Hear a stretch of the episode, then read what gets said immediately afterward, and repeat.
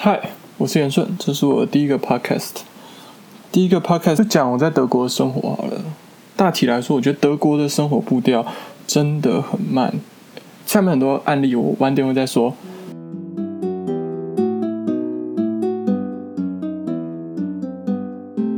反正我现在住的这个城市叫斯图加特啦，就是它是在德国这个压力低。然后节奏慢的国家里面，它在二零一七年、二零一八年有一个评比 ZipJet，我不知道这个网站做什么，反正评比世界上最没有压力生活的城市。然后斯图加特就是第一名。嗯，虽然这里的租金其实以德国来说，房租以德国来说算高啦，然后物价也比德国北方的城市大概贵一成到两成，就是食物那方面那些。但是你知道这个城市有什么公司？你知道吗？戴姆勒哈，讲戴姆勒大家不知道，宾士啊。啊，那个保时捷，然后那个主妇梦想的那个德国百年博士的那个白色家电洗碗机啊，他们店赚也很厉害。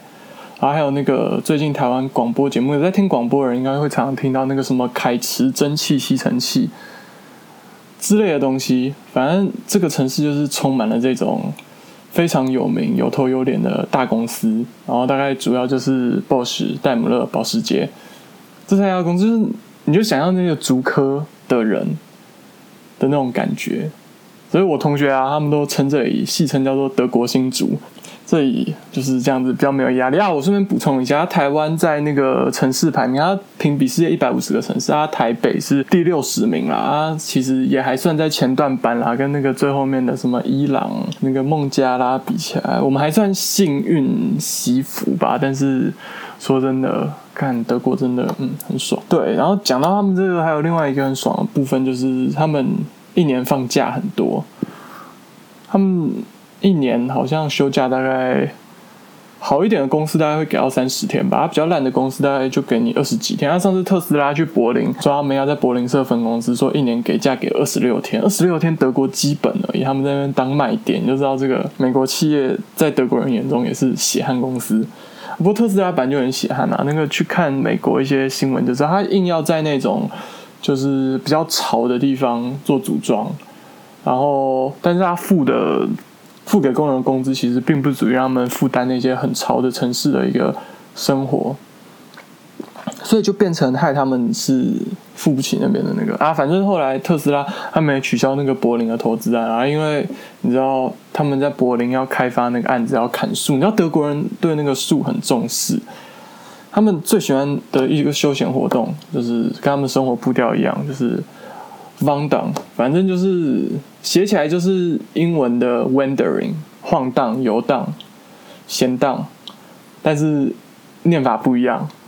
反正他们把这个当做一个休闲活动，就是你今天可能开车到一个树林里面，然后就在树林里面，可能拿着地图，也可能不拿地图，在里面开始乱走走一个下午。它那个树林，而且你知道欧洲国家都是那种针叶林啊，或者一些乔木，就是它林相不像台湾阔叶林那么多元，你知道吗？它像是走几个小时不会无聊，我也是觉得他们真的很厉害。大概就这样啊，所以讲到他们假很多，他们假多到就是像一般公司里面可能会有人在大概七八月的时候，就是请。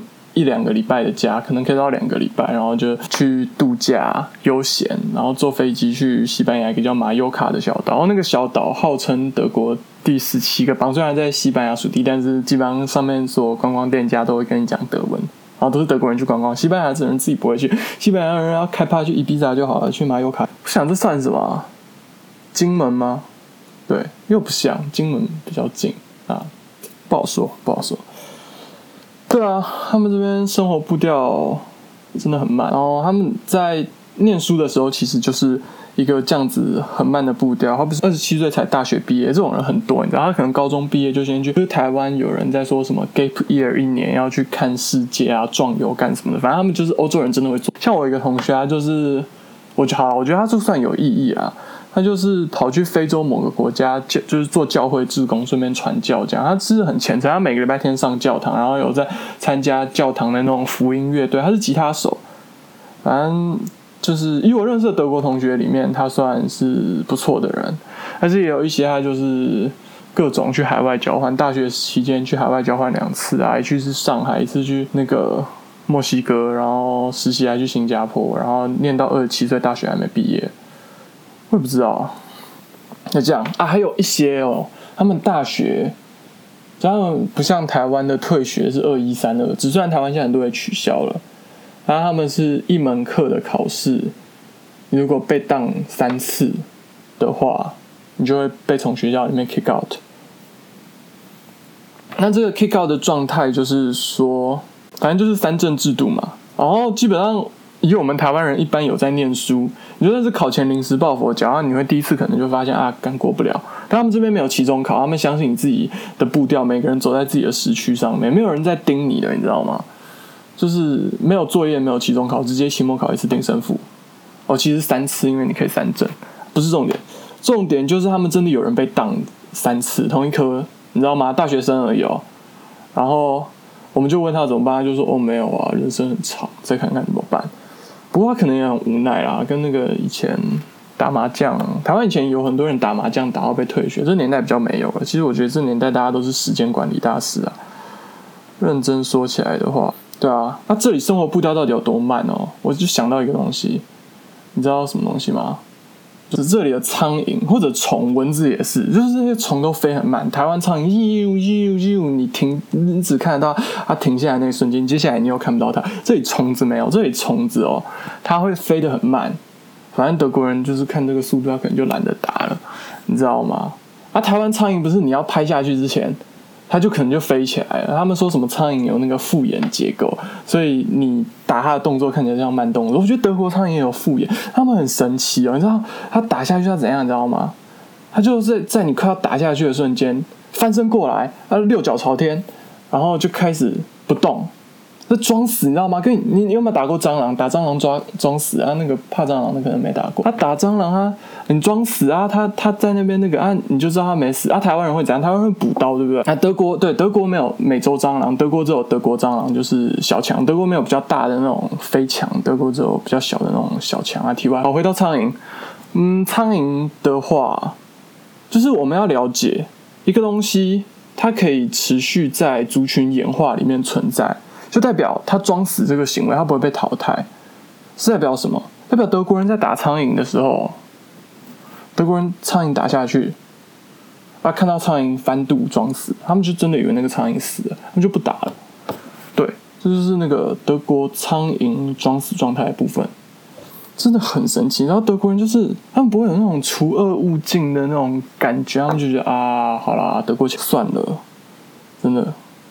蚊子也飞得比较慢，这边蚊子超好打。我跟我那个巴西的同学，巴西来的同学，我们在讨论，我们就说这边的蚊子是怎么一回事？这边的蚊子你不觉得很好打吗？好像随便打都打得到，来十只十只都可以打给你。然后我巴西同学就说：“对啊，真的，德国人好像不是很会打蚊子，对啊。可是德其实他们这边气候环境蚊子很少。对，除了我们学校有一个宿舍，那个宿舍前面有一个大水池，然后那个水池基本上是死水，而且他们还把它挖的下凹。”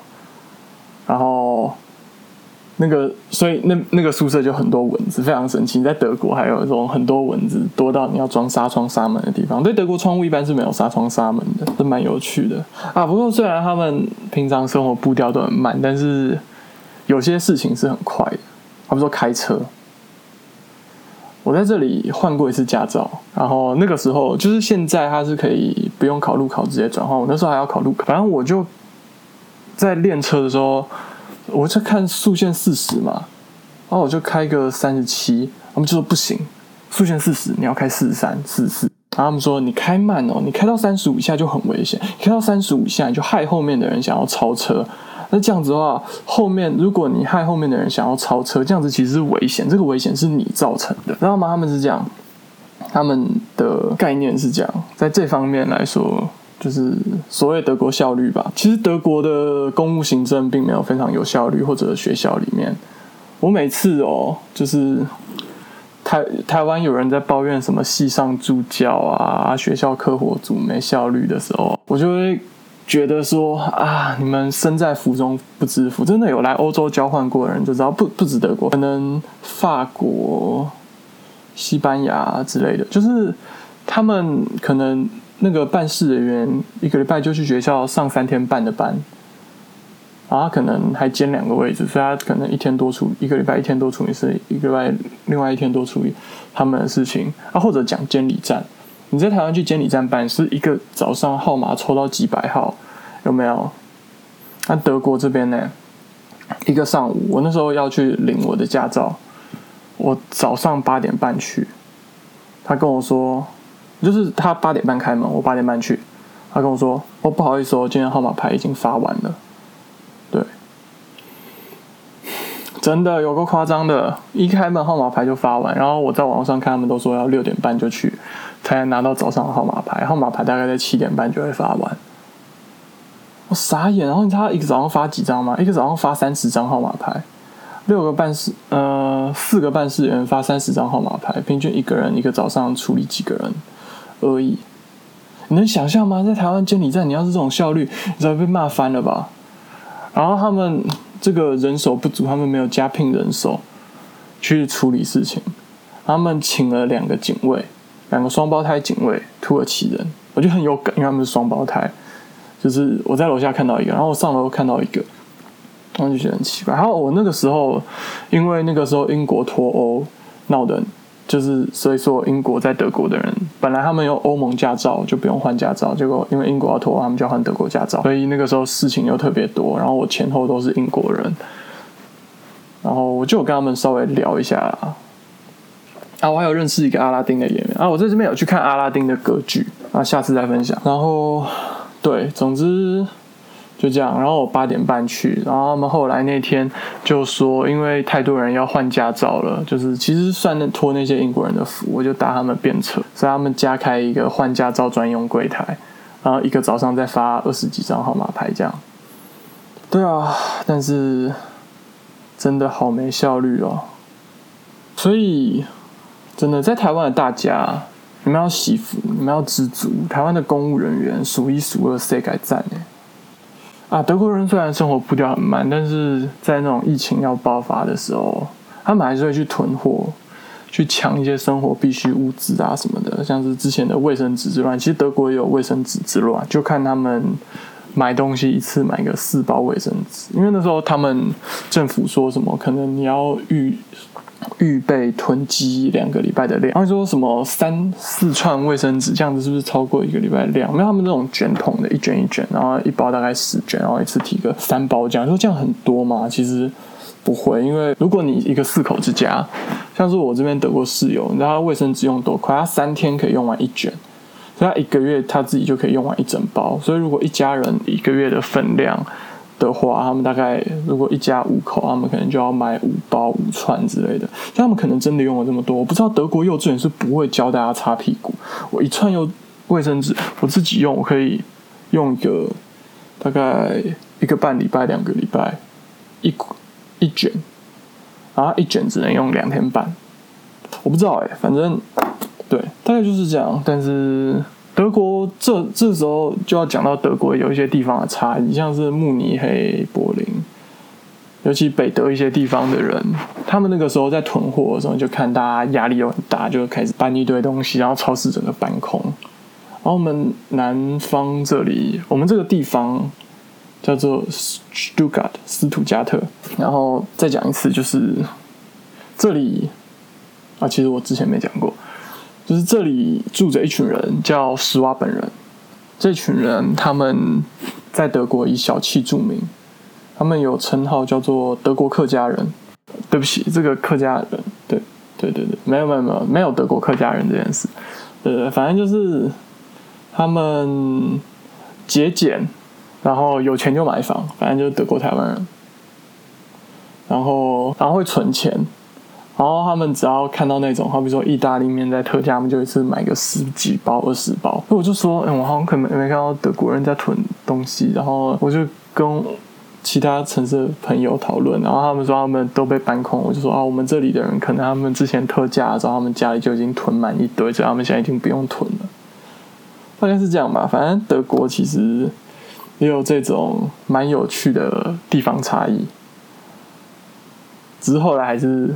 他们还是有开始恐慌，有被搬空。大概在我那个时候飞回台湾避难之前吧，我那时候超级怕我们这边变成下一个米兰。他后来没有发生，反正就是这样。整体来说，在德国生活步调悠闲惬意啊，那个步调有点慢到我都忘了自己还要赶论文毕业这件事。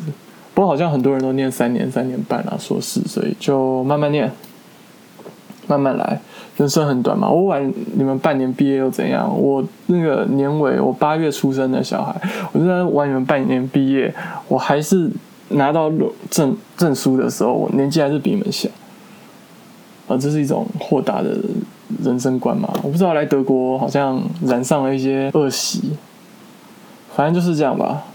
德国生活步调真的很慢，啊，有好处也有坏处，但是我觉得还不错啦。哦，我觉得我还是要补充一下一些东西啊，这里叫德国新族嘛，啊，德国新族其实。无聊程度跟台湾新族差不多，他们这样说啊，其实我没有住过新族，我不知道，我都是听那些清大、交大的在讲。反正就是每次只要清大的人要来就赶念书还是工作，他们就会说欢迎来到另外一个新族，真的很好笑。不过我以我去柏林跟慕尼黑观光的经验，我会觉得说这边其实好像真的没有那么好玩。但是不要小看它好不好？这边的啤酒节也是德国第二大，仅次于慕尼黑，也是很厉害的。对啊，啊，再补充另外一个东西啊，就是刚讲那个打苍蝇，我有拿那个纸纸卷卷起来再打，对我没有直接用手打，那太恶心了。但是，对，这苍蝇就飞得很慢，我只要打一下就打到，我不用追着它跑哦，我真的打一下打下去它就爆浆，整个爆开来。然后，对这个地方啊，就是夏天到了，这种小飞虫就很多，然后。也不不一定是苍蝇，还有些其他东西，主要是苍蝇啦。然后这边就比较乡下一点，甚至还有那个住宅区旁边就有人在养牛，那个小农场，人家有机小农场，以后再讲。然后这个地方，其实我觉得那个世界城市排名有点不公平，因为斯图加特这个城市啊人口才一百多，然后台北两百多，那个密度比较大，压力本来就比较高，那个 PV 等于 NRT 啊，高中都学过。对，而且这里。就是城市里面有很多森林嘛，因为德国人喜欢晃荡啊，然后还有做的像公园的墓园啊。总之，我是觉得他那个比较其实有点不公平啊。就是最后这样子总结统整一下，然后台湾其实也不错啦。你台北近郊郊山就芝山、虎山、象山、豹山、阳明山、碧山岩、宝藏岩没有，宝藏岩不算，军舰岩啊。我很喜欢去爬军舰岩，以前在台湾的时候，就好热，台湾爬山超热。啊，所以就是各有各的差异吧。那关于这个城市的部分，以后我再讲吧。目前就先讲这样。好的，大家，那今天的节目就先到这边。喜欢的话可以去追踪我的 IG 粉砖，然后订阅。然后刚刚这集是因为我还没有买这支新的麦克风的时候录的，所以音质比较差。如果你愿意去听听后面几集比较新的的话，在剪接上以及音质上都有很大的改善。那在这边先谢谢你。如果喜欢我内容的话，可以在 Apple Podcast 或者 Spotify 上面订阅我，以及其他各大收听平台。如果听不到的，你来私信我，我会尽量把它上架上去。就这样，谢谢大家，我们下周再见啦。